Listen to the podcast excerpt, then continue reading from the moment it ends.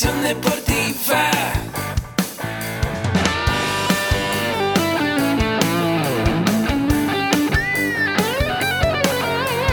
Yo soy Ahmed. Somos guerreros.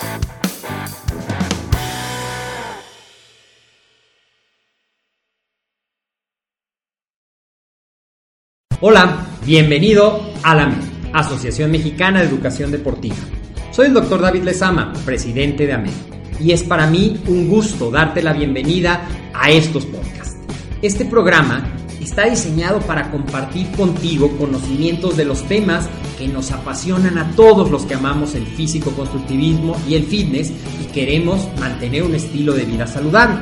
Hablaremos entonces de entrenamiento, de nutrición, de suplementación, de farmacología y de un tema que cada vez toma más importancia, el marketing deportivo digital. Tendremos como invitados una gran variedad de opiniones y profesiones, entrenadores, nutriólogos, profesores de AMED, químicos farmacobiólogos, médicos, preparadores físicos y desde luego deportistas. Sus historias, consejos y testimonios te ayudarán a aumentar tus conocimientos y desde luego también tu número de entrenos de clientes, haciendo más exitosa y profesional tu profesión de entrenamiento deportivo. También aprenderás técnicas más eficaces del marketing que te ayudarán a monetizar esta profesión. Si quieres saber más de nosotros, visítanos en la casa virtual de la familia Med, www.amedweb.com. Listo, bien, pues vamos a empezar. ¿Qué tal? ¿Cómo están amigos? Bienvenidos una vez más a su podcast Mentores para Entrenadores, aquí en la Asociación Mexicana de Educación Deportiva. Y bueno, soy el maestro Jorge Daniel Ramírez Morales y te recuerdo que AMED con un clic es nuestra plataforma digital en donde tenemos todos los cursos, talleres, diplomados al alcance de un clic. Y bueno, pues eh, también tenemos la licenciatura en acondicionamiento físico y recreación y la preparación para el bachillerato. El día de hoy nos acompaña un gran amigo, un gran alumno que nos viene a hablar de un tema súper importante.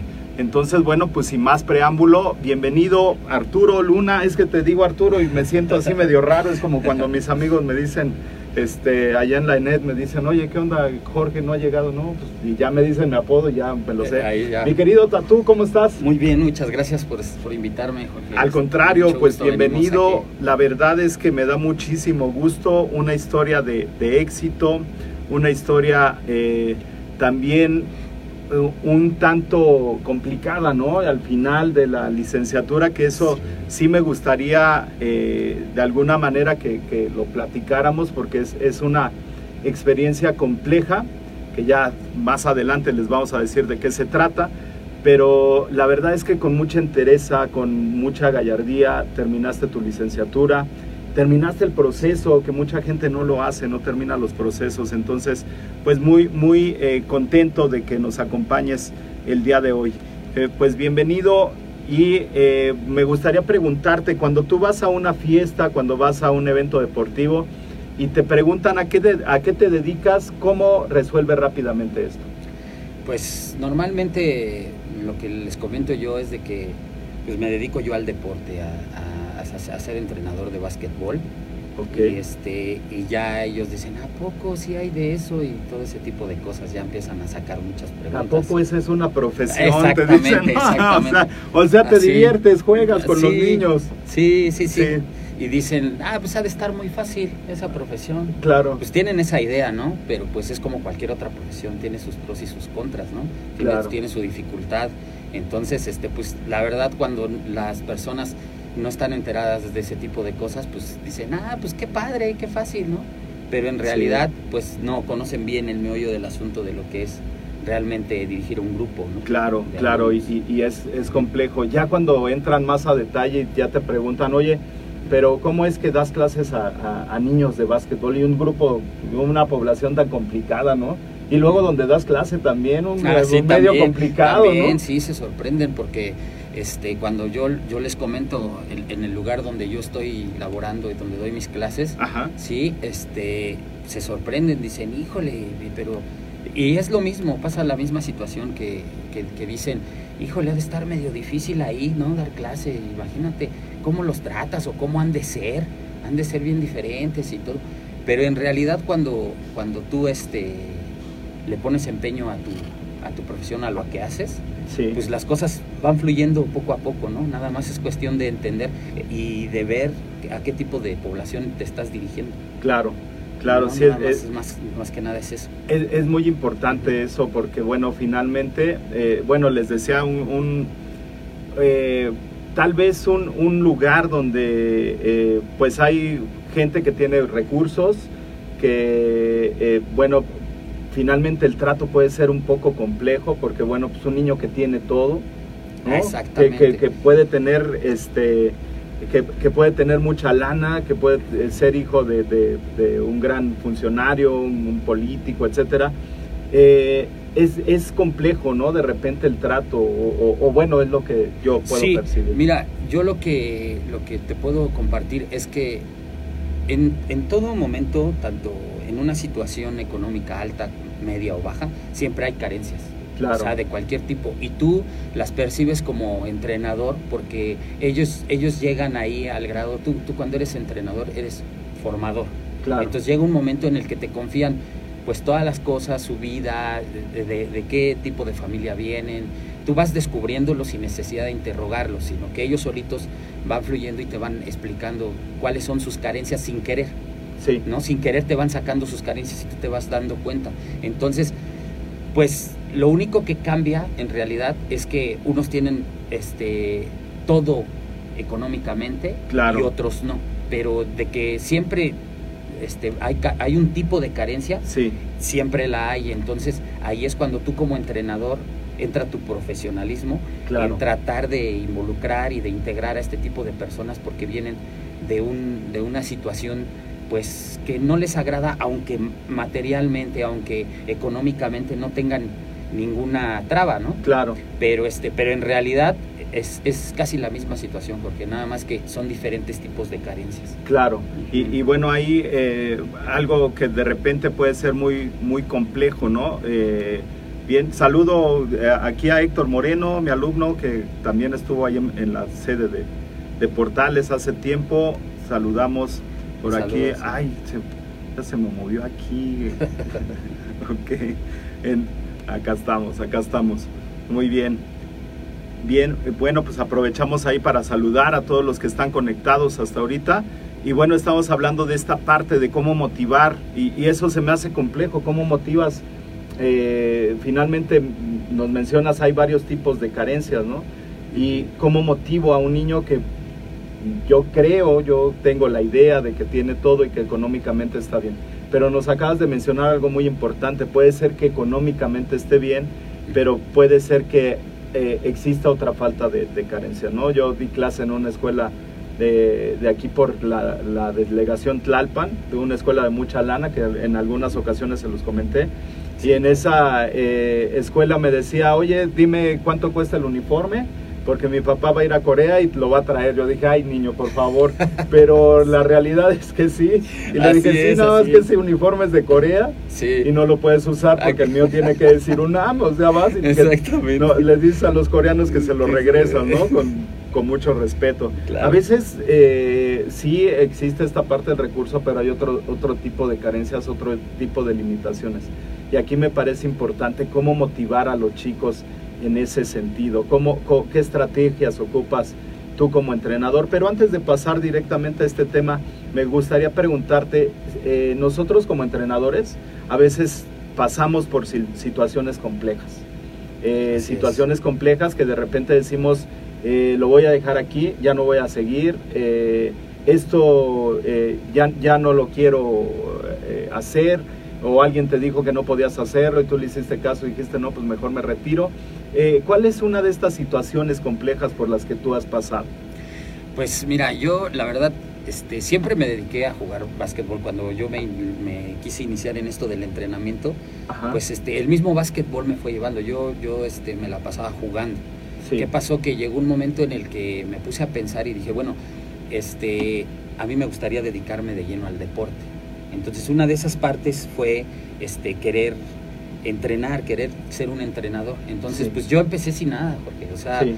me aventé y dije, a ver, vamos a ver. Empecé a tocar puertas con un amigo, este, me, me metió ahí en un colegio muy pequeño, donde querían empezar a hacer crecer el básquetbol, el deporte. Sí. Llego y me topo con, yo sin saber, no tenía yo la profesionalización, Jorge, Ajá. sin saber, me recomendó, nada más era como para llenar un poquito el hueco en ese momento de la escuela. Entonces Que llego se yo. sí, sí, ahí lo que veces, tú ¿no? sepas de básquet, de ahí dales, no hay problema Sí. ya cuando encontremos un profesor adelante, ¿no? Ok. Bien, bien preparado. Entonces llego y me topo con un niño que tiene TDA. Ajá. Pero yo no sabía, Jorge. Entonces los papás nunca te lo, te lo, te lo Claro. mencionan, ¿no? Entonces llego ahí y pues imagínate un niño con TDA y tú sin tener este, la profesionalización, Claro. pues dices, ¿qué onda? Entonces llegó un momento en el que la verdad dije, ya no quiero ir, sí. ya no quiero, ya no puedo, no Ya sé se qué. Te, se te hace difícil. Sí, ¿no? ¿no? Claro. Y ahí también te das cuenta que esto sí se necesita dedicación y profesionalizarte. Entonces, Claro. ahí dije, ¿qué onda? ¿Pero cómo? ¿Por qué este niño? ¿Por qué se comporta así? Yo sin saber que tenía ese trastorno. ¿Qué pasa? Que empiezo, en lugar de renunciar, yo ya llegó un momento que dije, ya no puedo, no, no, como que no, nada más soy jugador, pero no soy Claro. entrenador. Sí, entonces empecé a, a verle el lado bueno a, a esta situación y, y dije, bueno, pues lejos de, de- de- de controlarlo o de saber cómo tratarlo, pues este, tengo que tratar de aprender de él, Claro. ¿no? Porque los mejores profesores son Sí, los niños. La Así es. verdad, ¿eh? son los que te forman. Quien diga lo contrario es, Sí. eh, no es profesor. No, exactamente. Entonces, yo traté de aprovechar esa, esa debilidad, si tú quieres llamarla mía, y convertirla en una fortaleza en el aspecto de a- a analizar al niño y decir, bueno, a ver qué, cuál es, por qué, ¿no? Claro. Entonces, pues sin, sin ningún estudio, sin ninguna información, información empecé a, a tratar de sobrellevarlo, de, de- de entenderlo. ¿Qué crees que aprendí mucho? Claro. Y fue cuando yo realmente empecé a amar esta profesión. O Sí. sea, dije, híjole, hasta, hasta la mamá terminó dándome un regalo porque, pues dice, profesor, este, ningún profesor había aguantado a mi hijo. de ¿no? plano. Entonces, desde Sí. ahí dije, bueno, pues este, no sé si fue una prueba superada al 100%, pero de que logré que el niño se sintiera a gusto conmigo fue fue algo, fue una experiencia pues muy difícil, ¿no? Fue Sí, dura, claro. fue dura porque no fue de un día a otro, Claro. fue, o sea, meses, meses que estuve ahí, entonces fue... Y, y que fue- muchas veces te enganchas, ¿no? Sí, muchas veces te enganchas sí, con el sí. niño y ya es una batalla de poderes, de que el niño quiere tener el Claro, poder y tú- claro. tú, como profesor quieres alinearlo Ajá, y a ver, te formas porque te formas. Sí. Ay, espérate, no me puedo formar. Me decía uno de los niños que, que- que les he dado clase que tenía trastorno de déficit de atención e hiperactividad y que bueno, es, es algo complejo porque el, el cerebro deja de producir cierta sustancia que nos va a ayudar para que, que tengamos límites y ellos no la producen. Entonces es, complicado. Exactamente. Como bien lo mencionas, cuando no tienes el conocimiento de esto, puedes decir, bueno, pues no pasa nada, ¿no? Es, es un niño malcriado y todo. Exactamente. Pero ya cuando sabes tienes que buscar estrategias, ¿no? Sí. Entonces mi, mi, mi buen amigo Esteban, que ya debe ser un adolescente, la- lo traía, órale Esteban, los conos, la lista, y pasa lista, fórmalos, ve por esto y aquello. Exactamente. No, hombre, pero bien prendido, le dije a su mamá, llévelo al atletismo, porque va a ser un excelente atleta. Exacto. Este, no, que lo quiero llevar a un arte marcial, o no, es que es un espacio muy chico, llévelo al, al atletismo. Entonces, eh, mi querido alumno Esteban eh, tenía este trastorno de déficit de atención y le pregunté, oye Esteban, ¿qué sientes? O sea, ¿qué sientes? ¿Por qué te tienes que mover? Me dijo, profe, ¿ha ido usted a Acapulco? Le digo, sí, cuando está tocando la arena y el suelo está caliente. Y le digo, sí, eh, eso yo siento todos los días. No manches, o sea, imagínate. Qué impresionante. qué- o sea, te lo dijo en sus, en sus- Claro. en sus propias palabras, en sus ¿no? palabras, Qué o sea, padre, imagínate, no, lo no, puedo no. controlar, me tengo que estar moviendo. Pero muchas veces el docente no tiene este conocimiento y se vuelve un, un choque, ¿no? ¿Cómo es que superaste esta parte? ¿Qué, Es- qué decidiste estudiar? ¿Decidiste eh, ir más allá, capacitarte? No sé. Sí, claro. Mira, primero, el primer paso que yo di fue, fue este, pues buscar información en las redes. Claro. Ya que, ya que pregunté, que dije, bueno, ¿por qué se comporta? Eh, De hecho, no me querían decir en la misma escuela los Ajá. docentes, la Sí. directora, todos, porque tenían miedo a que yo dijera "Ay, renuncio, Claro. ¿no? Porque ya varios profesores habían renunciado por esa situación. Sí, Fíjate claro. qué triste, ¿no? Sí. Triste para el niño y, y porque como entrenadores pues debemos de, de tener más el conocimiento. Sí, claro. Entonces, ¿qué pasa? Que este, ya que me dijeron, pues me informé, ¿no? Entonces, pues sí, lo que, lo que tú acabas de mencionar, este, lo que me funcionó fue ponerlo como mi asistente, Claro. ¿no? Este, Claro. a- ponme los conos en estrella, ponme los, ya después él decía, hoy qué vamos a ver, Claro. profe?".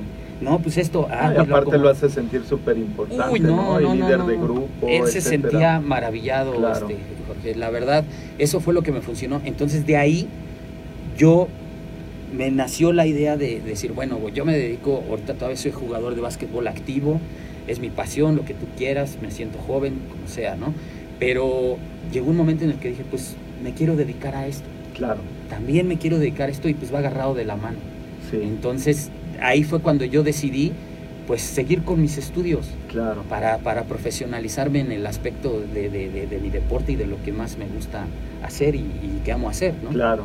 ¿Y cómo, cómo es que empiezas en el centro libanés eh, ya, ya directamente a dar clases a, a- a los niños eh, ahí en el centro libanés? Que bueno, finalmente el trabajo que has hecho es, o, sea, fantástico, ¿no? Gracias, Eh, la verdad es que las fotos muy padres, pero pues había varias imágenes de los niños. Se me hizo feo borrarles la carita y luego, Sí, pero no puedo ponerla por el Facebook y Sí, claro que ese tipo de cosas, pero algo que había en común denominador en la foto es alegría, o sea, los niños estaban súper alegres, ¿no? O sea, una de ellas que me mandaste dos que están acostados así con el balón. Sí, y súper alegres los chavos. ¿Cómo es que logras, cómo, cómo llegas al centro libanés y cómo logras este trabajo en equipo?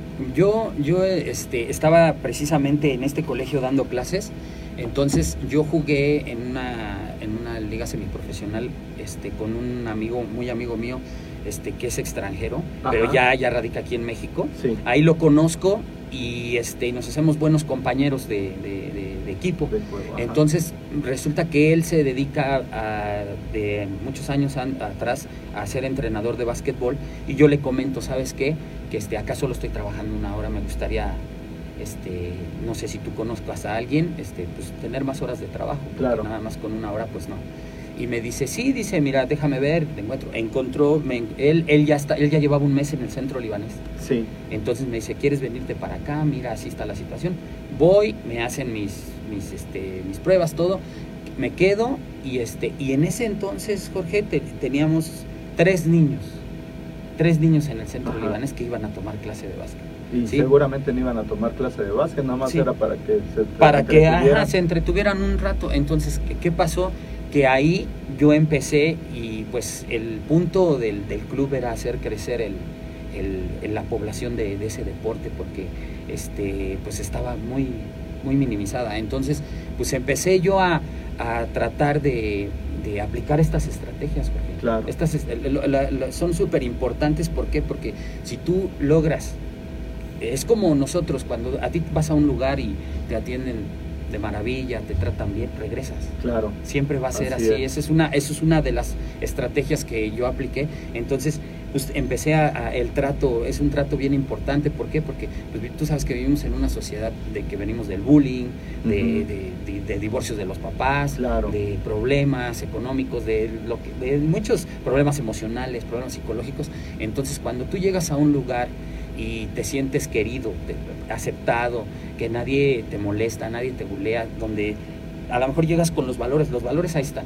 claro. deformados tal vez, pero tú como entrenador los empiezas a plantear como deben de ser, ¿sí? Entonces ya formas sus valores a tal modo que ellos dicen, ah, yo tenía una mala idea de este valor, claro, pero en realidad significa esto. sí. Entonces se empiezan a sentir bien con ellos mismos. Entonces, lejos de el básquetbol, el básquetbol es la herramienta, es eh, pedagógica, si Claro. tú quieres, para que para formar vidas, para, Sí. para, para su formación de ellos. Entonces, yo lo que busco y que, y que mm, para mí fue un éxito en el centro libanés es hacer que el básquetbol lo vean como un privilegio, no como Claro. una clase.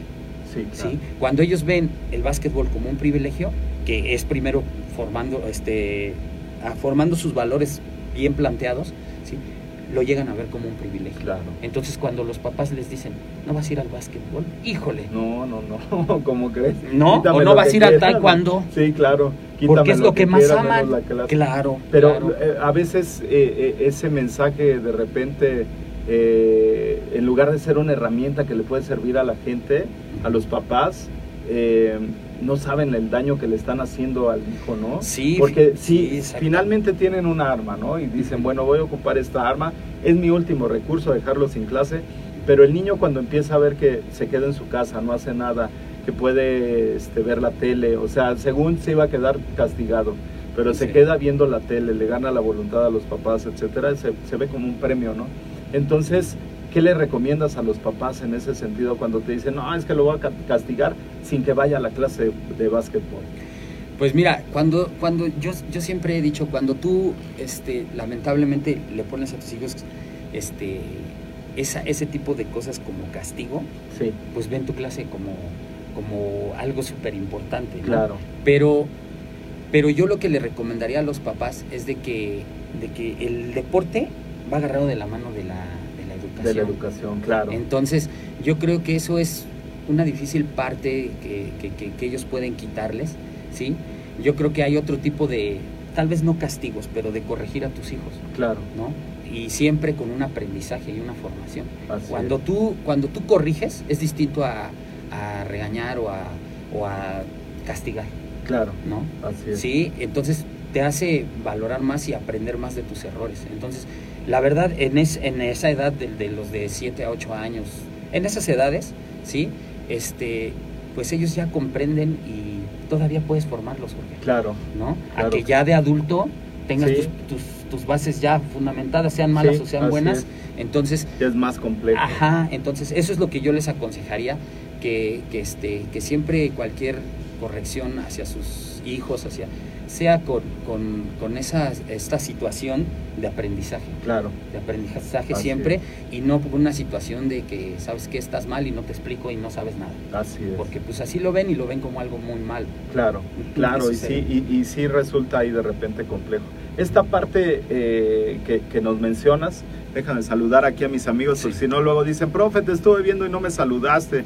Héctor Moreno, que ya estuvo por aquí hablándonos de CrossFit y hablando de cómo empezar con una eh, ya rutina más compleja, ya cuando lleva cierto nivel en el CrossFit, llevarlos a las competencias, que por cierto les fue muy, muy bien a Bercel ahí en el Black, estuvieron mis compañeros también los All Blacks ahí y, eh, y es una competencia de CrossFit que les, va, les fue súper bien a esos dos equipos que tengo ahí el gusto de haber entrenado con ellos, de entrenar con ellos con los All Blacks y haber entrenado con mi amigo Héctor. Fabián Méndez, saludos a Fabián, eh, Almeja Román, eh, saludos, que eh, bueno, pues ahí de repente nos, nos sintonizan nuestros amigos de Total Master, Ana Leslie Medina, estudiante de aquí de la licenciatura, a Tony Cerón, como siempre grandes temas, gracias maestro Jorge, gracias Tony, un gran alumno también, que estuvimos el fin de semana sacando ahí, eh, estuvimos viendo cómo sacar las pruebas de esfuerzo, el VO2 Max, etc- etcétera. Y luego, luego que me reclama, no, profe, la de 220 menolidad, esa ya no sirve. Y le digo, claro que ya no sirve, Claro. pero te, te la tienes que aprender primero para enseñarte después la otra. Exactamente. Entonces, bueno, eh, pues ahí andamos, mi querido Tony, muchas gracias. Entonces, bueno, pues vamos a, a- a seguir aquí ya con algo eh, directo del, del tema, de cómo, cómo empiezo, cómo voy a motivar a los niños. Hiciste una investigación ya en tu proceso de, de- en tu proceso educativo que ya es para dar esa investigación y bueno poder eh, tener el, el título de licenciado en acondicionamiento físico y recreación. Esta investigación tuve el placer de, de acompañarlos en, en un desayuno y ver cada uno de los temas que presentaron y me llamó mucho la atención porque eh, la mayoría de tus compañeros se eh, centraban en, eh, en el alumno, en cómo el alumno va a generar eh, un- una mejor adaptación en el agua, cómo el alumno va a mejorar su saque en tenis, cómo el alumno a partir de las estrategias docentes del nuevo sistema educativo, el alumno, el alumno, pero haces un manual para estrategias docentes. Para que el docente tenga creatividad y a partir de esta creatividad motive a los niños.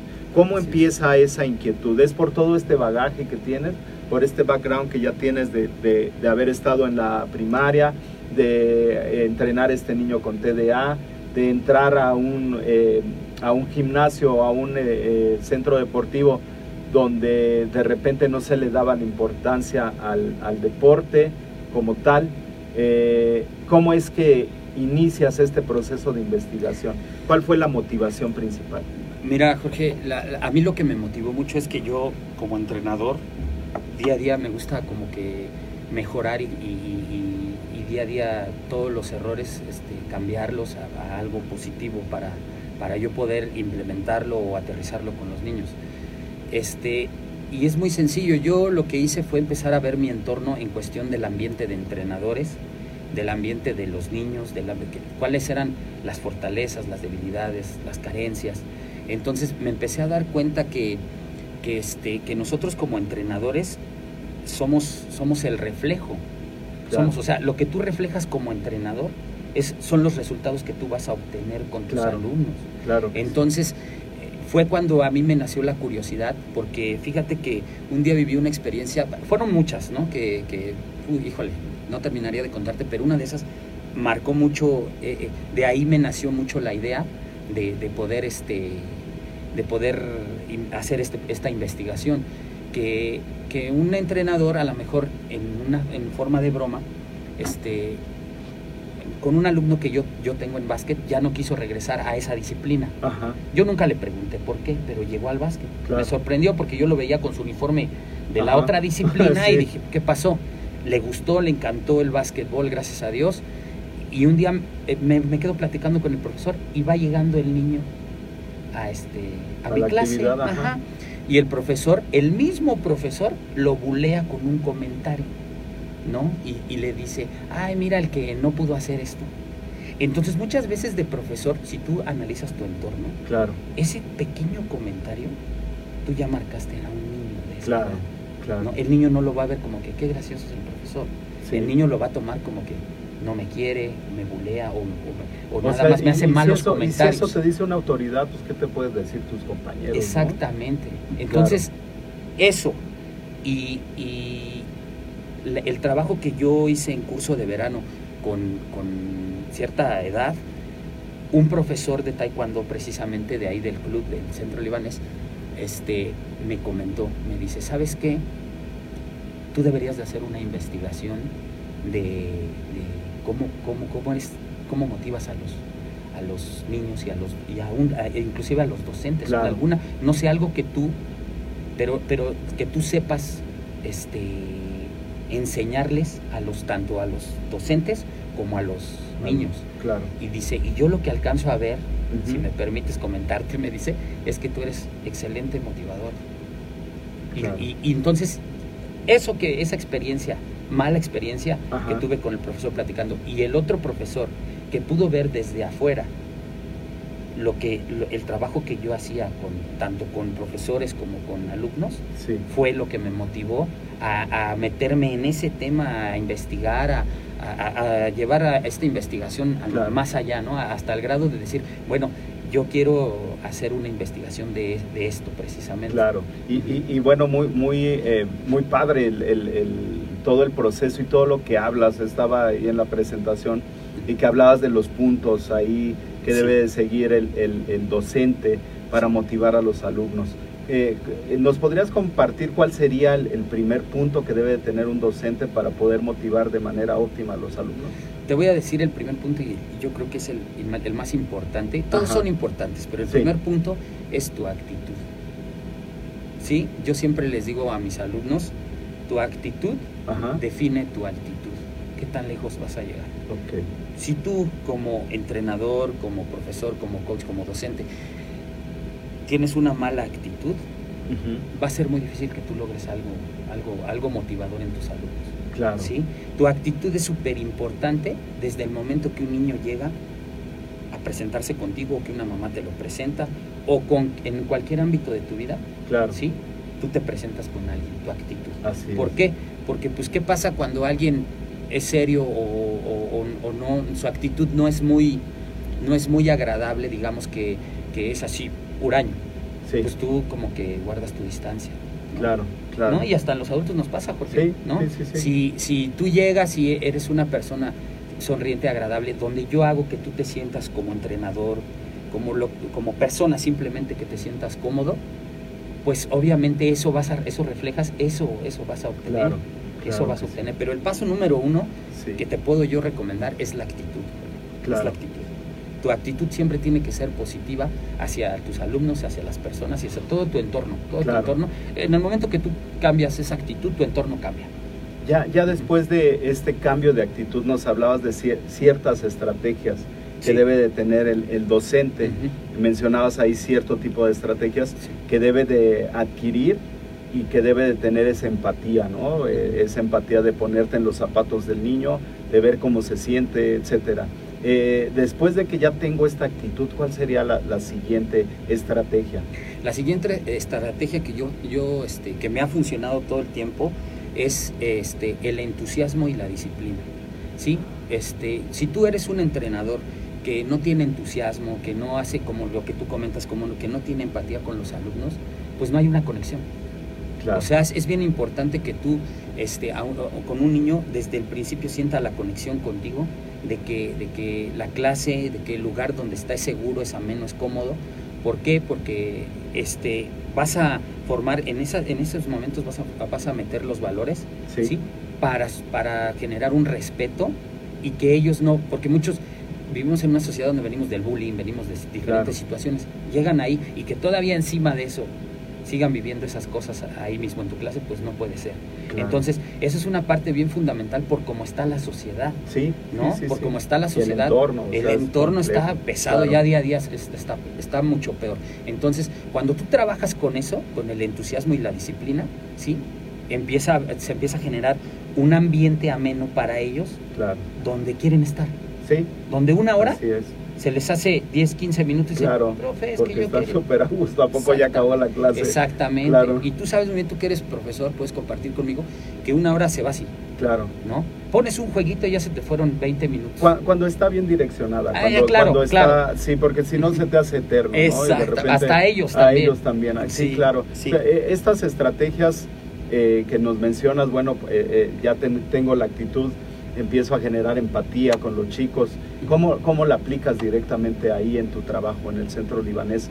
Porque, eh, bueno, les comentaba a mis alumnos que eh, cuando vemos los entrenamientos del Barcelona, pues vemos a la gente que gana, eh, no sé, millones de euros, que ni el entrenador gana, y le hacen caso al, al, preparador físico, ¿no? Y dicen, oye, pues, sea, gano más que tú, ¿cómo crees que voy a recoger los conos? Y sin embargo van todos con los conos, las vallas, las ligas y todo, ¿no?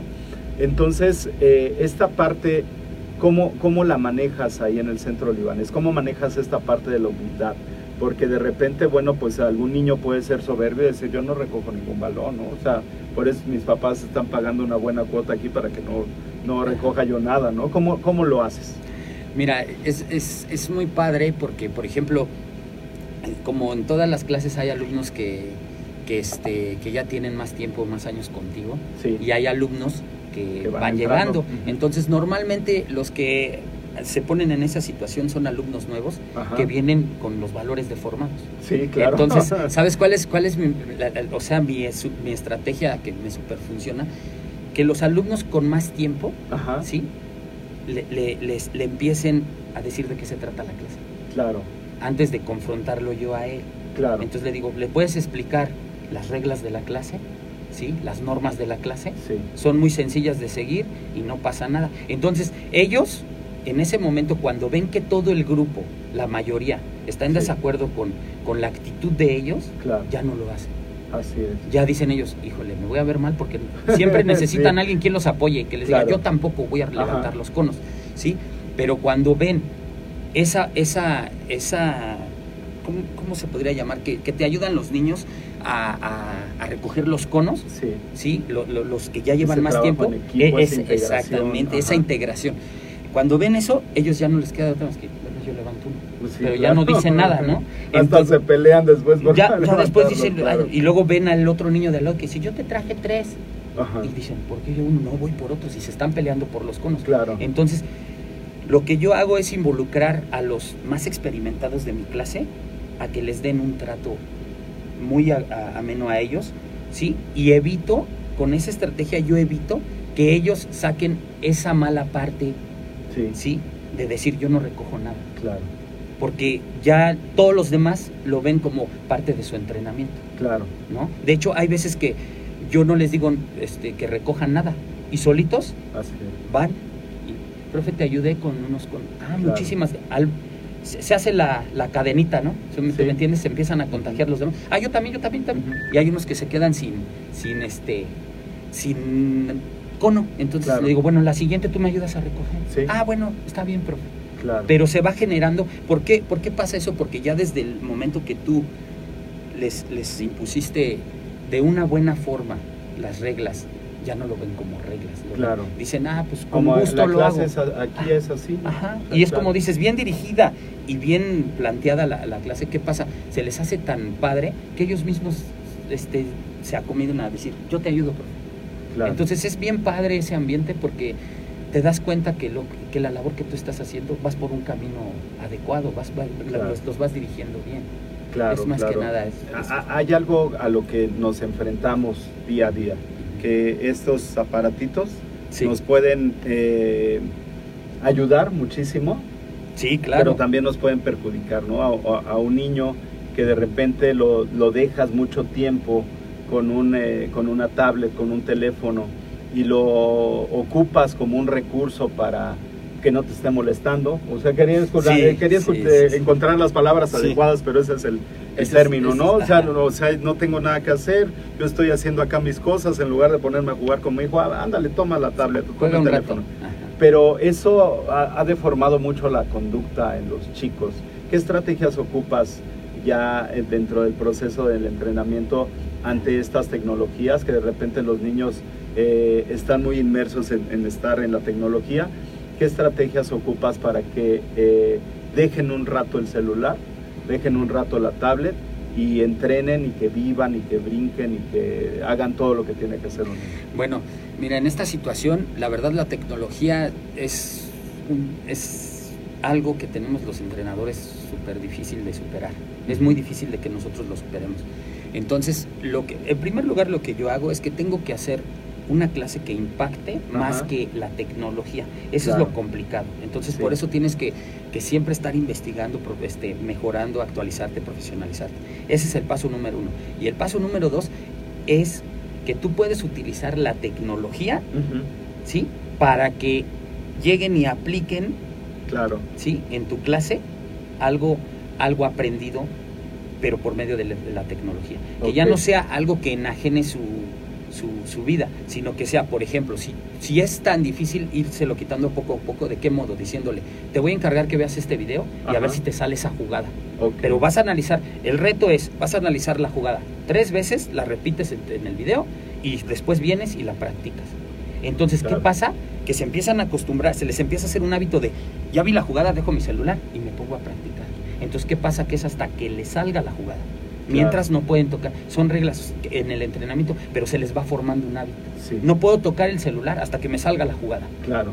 ¿no? Entonces, cuesta mucho trabajo el estar pensando Y, y cómo. de esa manera no es tan coercitivo, ¿no? De repente somos coercitivos y a ver, no me toques el celular. Ajá. A mí me pasa en las clases de, de- ya, ya de docencia, en la parte de, eh, en las clases de licenciatura, en las clases de maestría, que de repente los alumnos agarran su celular y empiezan a revisarlo, ¿no? Sí, sí, sí, Eh, Lo pueden revisar por dos cosas. Una, que tu clase esté muy aburrida y otra, para ver si le estás diciendo el término correcto y ellos empiezan a investigar. ¿no? También. Entonces, cuando tú haces de manera coerci- coercitiva y les dices, a ver, todos me guardan su celular, el celular se ha hecho una herramienta ya de, de conexión, eh, de, de integración, etcétera. Entonces les estás coartando también su libertad de Sí, expresión, ¿no? sí, la verdad. Entonces, eh, en ese sentido, eh, yo lo que hago dentro del- de, las clases es que les permito, pero busco que mi clase sea más, más divertida. ¿Esta herramienta te ha, te ha ayudado para que esto que me estás diciendo, que vean el video y eso, yo creo que lo has llevado de una mejor manera para que también no sea tan coercitivo, ¿no? Es de guardas el celular y lo dejan en la maleta y hasta, por si no van a estar ahí viendo y todo eso, ¿no? Claro, claro, claro. O sea, precisamente es lo que te comento. O sea, vas a ver la jugada dos veces Ajá, y después hasta que te salga en cancha. claro, Entonces se les empieza a hacer un hábito. sí, Sí. Entonces dicen, llega un momento en que dicen, mejor me aprendo otras. Ya hasta ellos mismos dicen, vi otra jugada y vengo a practicarla.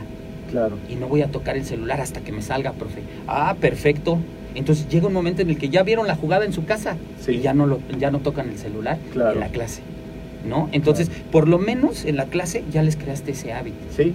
¿no? Así y entonces, es. bueno, ya en lugar de ver, así como, como tú comentas, de decir, me guardan su celular y, ¿no? Ya lo ves tú como, como una herramienta de ayuda, entre Claro. comillas, ¿sí? Sin, quitar, sin quitárselos bruscamente a ellos. Claro, y te ¿no? va a servir para, para como una estrategia de Es- aprendizaje. exactamente. Excelente, excelente, mi querido Tatu. Ah. La verdad es que eh, muy buena la, la- la plática. Eh, voy a Sí. saludar a otros amigos que se están conectando. A Oscar Cross, que también ya es alumno de la licenciatura, ha estado en algunos de, de los cursos que hemos dado. Y bueno, tiene una invitación aquí para el podcast. Ojalá pueda venir también un excelente eh, practicante de CrossFit. Eh, nos saluda Maribel Inacua, también estudiante de la licenciatura, estuvo por aquí en el podcast también. Eh, a Hugo Goche, también estudiante de la licenciatura. Y a César Castillo, que tam- también anda por aquí escuchándonos y viendo todo lo que estamos transmitiendo. Muy bien. para mí como papá, yo lo que me gustaría que mi hijo creciera es con hábitos, con valores, con una buena disciplina. Eh, y bueno, ya si va a ser deportista de tiro con arco, de taekwondo, de básquetbol, eso es lo de menos. Claro. ¿Cómo ocupas esta herramienta para que los chicos eh, se desarrollen eh, contentos, felices en su área, pero también que se cumpla el propósito de los papás de por qué lo llevaron a, a entrenar?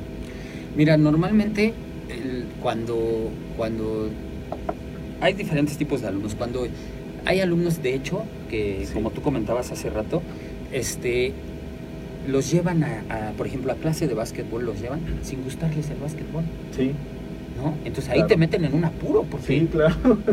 no quieren hacer nada, se aburren, están negativos. Entonces, es un, es un problema. eh, Pero el papá mide 1.90, Sí, jugó sí. básquetbol, Ajá, pero de repente lo dejó. exactamente, Exactamente. Entonces, pues, lo que, lo que, lo que yo como entrenador trato de hacer en las clases es una parte, o sea, que, ¿cuál es la mejor forma de aprender divirtiéndose a, a- a cierto tipo de edad, ajá, ¿no? claro. Sí, en, en esa parte yo lo que hago es que ellos aprendan divirtiéndose. Sí, les, pon- les pongo una parte que es este de juegos, pero adaptada a mi deporte, para que aprendan básquetbol, ¿sí? Y sin e- ellos lo ven como un juego, pero están aprendiendo, ¿no? Están Sí, claro. coordinando, están. Dependiendo lo que se trabaje ese día en clase. Y otra parte técnica para que ya empiecen a ver más o menos adentrar lo que es un entrenamiento. Pero lo más importante para que los papás se den cuenta de todo eso es que todo lo que, lo, lo que yo aplico, la- la- la- los valores, todo lo que se aplica, yo les explico a los niños. Esto no nada más es en el ámbito deportivo, Claro, es para cualquier ámbito de sus vidas. claro. ¿sí? Entonces, yo pienso que algo bien importante que nosotros tenemos que hacer como entrenadores, formadores, ¿sí? Es que todas tus clases tienen que ser con una, una, un tipo de formación en la cual esas experiencias las lleven a su vida cotidiana, Claro, ¿sí? O sea, que, que lo que tú estás planteando y lo que tú estás enseñando, ¿sí? No nada más sea en el ámbito deportivo, sino en el ámbito, en su casa, en la escuela, en, en la empresa, en donde sea. ¿no? Entonces eso es lo que yo, yo trato de, eso me funciona para que los papás se den cuenta el, la las razones y el, beneficio de llevar a sus hijos a, a una, a una clase deportiva, ¿no? claro. una sea, sea la, la disciplina que sea. Sí, claro, ¿no? porque todo deporte va a ser formativo. Claro, exactamente. Claro. Pero pues para eso tú tienes que tener todas las herramientas psicológicas, pedagógicas como docente Claro. para poder darles la mejor calidad, no cantidad, es calidad Ajá. a tus alumnos, ¿sí? Y que los papás, porque llega un momento en que los papás llegan y dicen, oye, ¿qué le diste a mi hijo? Dice, Claro. no puedo creer, hizo esto, o hizo Sí. el otro, o hizo aquello. Y le digo, Ya no. tiende su cama. Ajá, exactamente, es un ejemplo, ¿no? Sí. Ya hace esto, ya el otro, o lloraba de todo, ya Ajá. no llora, ya se aguanta. Me decía, es que mi profe me dijo que no pasa nada, que me levante y vámonos, que Ajá. respire, ¿no? Son ese tipo de cosas que tú te vas dando cuenta que aunque no lo creas, son detallitos pequeños, pero que Claro. tú te enteras que funcionaron en su formación cuando el papá viene y te comenta. Porque Claro. el papá, él no, no se queda a ver la clase, muy pocos se quedan a ver la clase, Así. ¿no? Te lo dejan ahí, te lo avientan, Ajá. va, vamos. Pero ahí esos son los resultados de tu trabajo. ¿Qué quiere decir? Que ellos ven Ujú. la- la- el cambio de actitud y de, de- de- de forma de comportarse de sus niños. Sí, claro. ¿no? Ahí es donde tú compruebas que está funcionando tu estrategia. Así es. Es eso más que nada. Así es, eh, pues excelente, excelente eh, todos los consejos que nos has dado. El primero, bueno, pues tener una actitud antes, antes de tener habilidades do- docentes o estrategias, tener actitud. Eh, eh, el segundo punto eh, se refiere a tener esa empatía, ponerte en los Sí. zapatos del niño y bueno, trabajar con empatía. El siguiente punto, bueno, pues ya se refiere a esta eh, promoción de hábitos y valores, eh, de, de hacer las cosas con humildad, enseñar esa humildad y enseñar eh, también haciendo, ¿no? Y bueno, este último punto que nos acabas de, de comentar, pues que tiene que ver ya con, con ya un desarrollo docente, ¿no? De cómo aplicas ya la parte docente y cómo eh, ocupas esas estrategias para que no solamente se queden en el ámbito del, del deporte, sino también que los lleven a su vida cotidiana y de esa manera también generar empatía y esta triada entre papá, alumno y profesor. Excelente, excelentes consejos y la verdad es que pues toda la gente que nos está escuchando por ahí, que ya nos están viendo, dice ahí Jesús Flores, nos mandó unos ojos, eh, nos manda saludos, 260 Cross Training también nos manda saludos, que bueno, pues han compartido ahí algunas publicaciones que he hecho últimamente y bueno, pues toda esta información que nos estás dando es muy, muy valiosa, eh, pero vamos a pasar a una ronda de preguntas que queremos saber un poquito más de tu mente de entrenador ante las cosas y las situaciones de la vida. De lo que haces actualmente, ¿qué es lo que más disfrutas? Lo que más disfruto es formar vidas. Sí, eso es lo que yo más disfruto de, de- de- de mi profesión, de, de lo que hago. En primer lugar, pues me estoy dedicando a lo que más amo hacer. Entonces, ¿sabes qué es lo más satisfactorio y lo que más disfruto, lo que, lo que me hace sentir vivo? Es, es el hecho de ver a alumnos que tú fuiste parte esencial de marcar su vida para que sean unos mejores seres humanos. Claro, Ese siempre es mi fin como entrenador, te hablo personalmente como entrenador. Este, el fin es eso, es, es una satisfacción tan enorme, porque fíjate que después de muchos años pasa el tiempo, ¿no? Y tú no, no te imaginas si marcaste para mal a una persona o marcaste para bien a una persona. Claro. En este caso, un día, rapidísimo te cuento, recibí una llamada. O sea, recibí una llamada y me dice, ¿no te acuerdas de mí? Así me empieza a comentar, ¿no? Es que tú me dijiste que sí se podía, es que tú me dijiste Ujú. esto. Y te digo, le digo, ¿de qué me ¿Quién hablas? ¿Quién eres? Exacto. Claro. Jorge, tantos alumnos Sí, y claro. que te hablen después de 15 años. Claro. No, pues ya era un adulto, ya era una persona hecha y derecha. Claro. Y, se- y me localizó después de mucho tiempo solo para darme las gracias. Eso, eso te llena el alma. Sí. Eso, eso Así dices, es.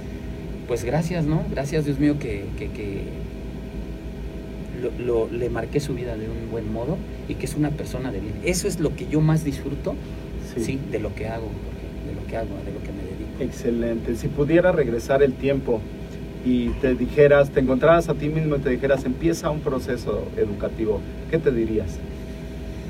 Me diría, dedícate y profesionalízate en lo que más amas hacer.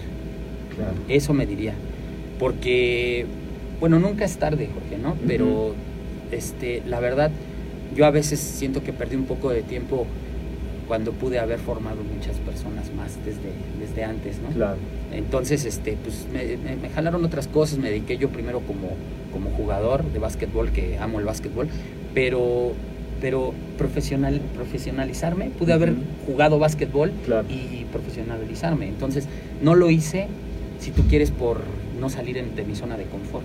Claro. Pero pues bueno, la verdad, Dios, el destino me puso en este camino porque este, quiero pensar y que tengo algo que aportar claro. a, a- los niños y a las Ya, personas. ya algo muy grande. Aquí es donde aplaudo y aludo a tu capacidad de resiliencia, de eh, re- reponerte ante embates complejos de la vida, ¿no? O Sí, sea, sí, eh, y algo, exactamente.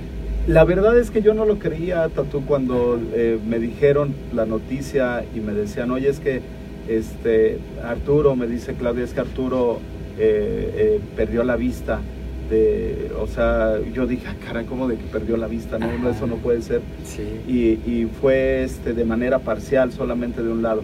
sí. Y bueno, yo le dije, no, no puede ser, o sea, antes de titularse ya está a punto, Sí, ¿qué va a hacer, no?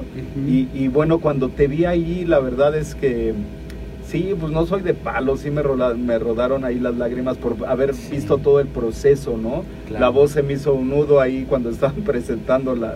Sí. eh, que, que después ya dije mejor sin comentarios porque sí estaba a punto de, de soltar este, la lagrimilla por ahí Sí. eh, de esa capacidad de resiliencia. ¿Cómo es que pasas por esto y de repente te repones y dices, vamos Ajá. a seguirle adelante? Cualquiera hubiera dicho, no, ahí muere, ya Sí. no hago el, el trabajo, o sea, ya, ya lo tengo así, de todos modos me pueden, este, no sé, por promedio o otra cosa, eh, lo puedo seguir Pueden haciendo. ayudar, ¿no? Ajá, o me pueden ayudar, les busco que me echen la mano, ¿no?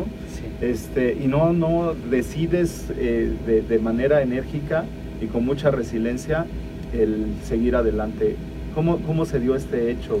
Fíjate que sí fue un golpe muy duro en, en- en mi vida, la verdad, es, fue un golpe que, que marcó mi vida, marcó mi vida muy fuerte, pero como te digo, analicé mi entorno, analicé, ahí te das cuenta este, el- las personas que realmente te aman, te Claro. quieren, ¿no? Quienes siempre están contigo, quienes, quienes, de verdad, hay personas, en este caso, este, yo con todo el respeto te integro a ti, a, a Claudia, que a lo mejor no los conoces al 100%, pero están ahí y te dicen, te, te, te apoyan mejor que alguien que tú esperabas, ¿no? Claro. Ahí realmente salen las personas que están para apoyarte. Entonces, en, eh, eh, analizando mi entorno, analizando a las personas que, que me aman y que me quieren y que siempre me han apoyado, yo me puse a pensar una cosa que me llegó a la mente, Jorge, y dije, ¿quiero dar lástimas o quiero ser un ejemplo? Yo soy un formador, Claro. ¿no? Soy un formador, entonces ahí está mi decisión. sí. Hablé conmigo mismo en mi interior y dije, ahí está mi decisión. ¿Qué quieres ser? ¿Un ejemplo? Sí, Claro. esto te va a detener en tu vida porque tú le has dicho a la gente, a las personas, Ajá. ¿sí? Que nunca se detengan, que Claro. siempre perseveren, que siempre vayan, que siempre luchen por lo que quieren. Entonces tú vas a dejar que esto merme tu vida, que esto está bien, perdiste la vista del ojo derecho, tienes el izquierdo. ¿sí? Tuve que pasar por un proceso de adaptación porque es un golpe que no se lo deseo a nadie, pero la verdad hoy estoy agradecido con Dios y con la vida, Jorge, porque estoy aquí, puedo compartir contigo eso, sigo adelante y me siento, me sirvió tanto que ahora cada día de mi vida lo vivo lo mejor que se pueda, ¿sí? Claro. Eh, me sirvió para corregir errores que muchas veces tú vas por la vida y sientes que no te va a pasar nada, Ujú. ¿no? Aunque hagas lo correcto, ¿no? Sí. Siempre hay problemas, siempre hay obs- obstáculos, ¿sí? Este, yo en ese momento dije, yo no tomo, no fumo, no soy tan fiestero, me soy dedicado a mi deporte, Claro. me encanta, amo el deporte, pero no es eso nada más, Jorge, sino que aquí de lo que se trata es de que valores, Claro. valores lo que tienes, valores a las personas que realmente son generosas, honestas, leales contigo. Y que te pueden aportar algo a tu vida. No puedes desperdiciar tu vida, ¿sí? Con personas que, que- que te hagan daño, ¿no? Claro. Siempre trata de mejorar en todos los aspectos de tu vida. Entonces, fue eso, eso, eso, ese pensamiento fue el que yo dije, pues yo creo que es momento de demostrar de qué estoy hecho, ¿no? Y, y, pues apreciar el lado, ver el lado bueno a las cosas. Siempre yo les digo a mis alumnos, todo lo negativo conviértelo en positivo, Claro. ¿sí? Siempre tú ve la forma, pero conviértelo en positivo. Entonces, pues imagínate, Jorge, si yo doy esos consejos, Sí, claro. ¿cómo, cómo me iba yo? a- En primer lugar, personalmente yo dije, pues si yo me dedico a esto, Claro. o sea, ¿cómo es posible que en una adversidad de este tipo Ajá. yo me deje caer? Claro. ¿no? Aparte, pues tú sabes que yo tengo este, a una hija, ¿no? Que, Sí. que, que- que tengo que, que, que es a quien educo y a quien cuido. Entonces, pues imagínate yo que cómo le voy a demostrar cómo afrento una adversidad a mi hija. Claro. Entonces yo hablé con ella y le dije, tú tienes que enfrentar las cosas así como yo te lo Ujú. estoy enseñando. Sí, lloras, ponte triste un día, Ujú. al siguiente te levantas y le das con todo a tu vida. Así. Así fue, Jorge, en realidad. Y pues me siento muy agradecido. Excelente. Muy agradecido con la vida de, de seguir aquí y poder aportar algo tanto a ti como a Claudia como a cualquier a las personas que yo estimo mucho, que les tengo Gracias. cariño y este y a mis seres queridos. Ahora sí que, y, a, y a los alumnos y a, Claro. a, a todo mi entorno en general.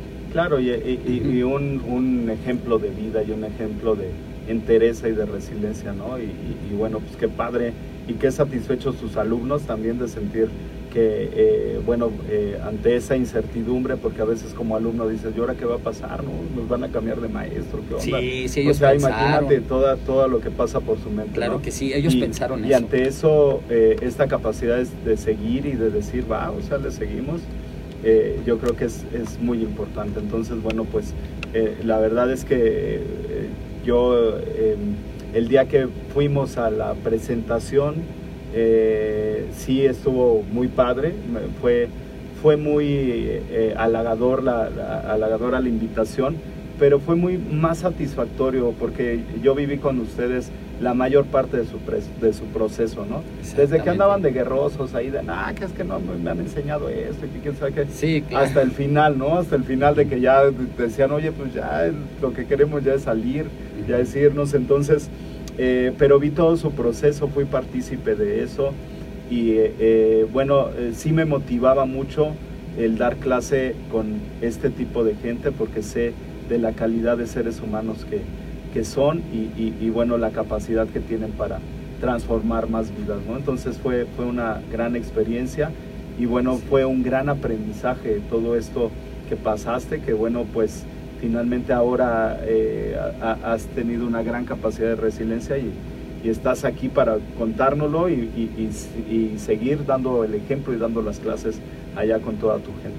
Entonces, Así bueno, es. pues, pues muchas felicidades porque esa parte eh, sí llena mucho de orgullo, ¿no? Claro, sí, Así gracias. es. Muchas Muy gracias. bien. Pues eh, finalmente pues, vamos a saludar aquí a todos los compañeros, amigos, alumnos que se conectaron.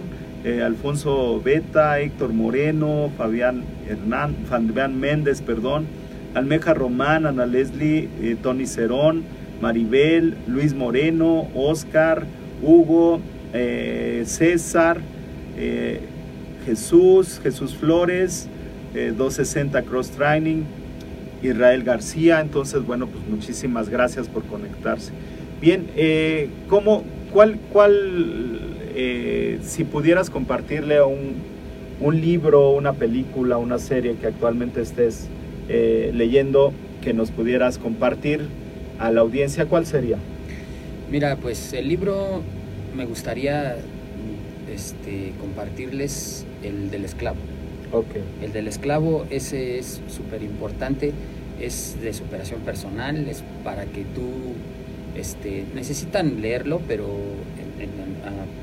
rasgos pequeños es, es una forma de, de disfrutar tu vida, ¿no? O sea, Claro. de que tú siempre valores y aprecies tu vida de la mejor forma, Claro. pase lo que pase, ¿no? La vida muchas veces no es justa, Ajá, pero no por eso no deja de ser buena. así es. Y bueno, y la película, la del Coach Carter. Ah, ¿no? órale, sí, buenísima, que, que- buenísima. que está muy, muy padre porque, pues, este, más o menos es de chavos de escasos recursos en, en un barrio de Estados Unidos. Y este, pero habla de la importancia de profesionalizarse, de estudiar. Claro. de salir adelante. Aunque tengas el talento Claro. en un deporte, Así ¿sí? es. Que, que es que es súper importantísimo que con, con tu profesionalización, con el estudio, con la educación, tienes más opciones. Se te abren diferentes opciones en, tu es. vida. Así es, y, y- y bueno, hablando de este tipo de temas, el, el coach Zúñiga, Sergio Zúñiga, el coach de los Triquis, ah, hace un par de semanas subió un video de cómo es su proceso educativo y cuál era su objetivo de la Academia Indígena Mexicana, ¿no? Entonces algo no, no tan dispar como, como lo que acabas de... a- allá, bueno, pues tenían la altura y todo, pero Sí, acá sí. estaban limitados, pero aún así ha ido a campeonatos mundiales y ha ganado, entonces eh, de Así repente rompe con la teoría del entrenamiento, muchas cosas. El otra vez estaba platicando con él y le preguntaba, profe, ¿cómo le hace no? Eh, eh, esta parte de, del desarrollo de capacidades, de enfrentarse a gente más grande, de, de tamaño, envergadura, etcétera?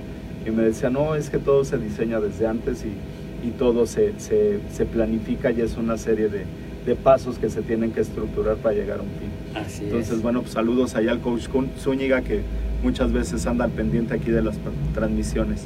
Bien, eh, ¿cuál, cuál eh, por último, nada más me gustaría saber cuál es la mejor manera de contactarte, dónde te podemos encontrar en Facebook. Sí, por Este, parte de mi Facebook estoy como Tatumun, Ok. T-A-T-W-O Ajá. y M-W Moon, Ok. Luna en inglés.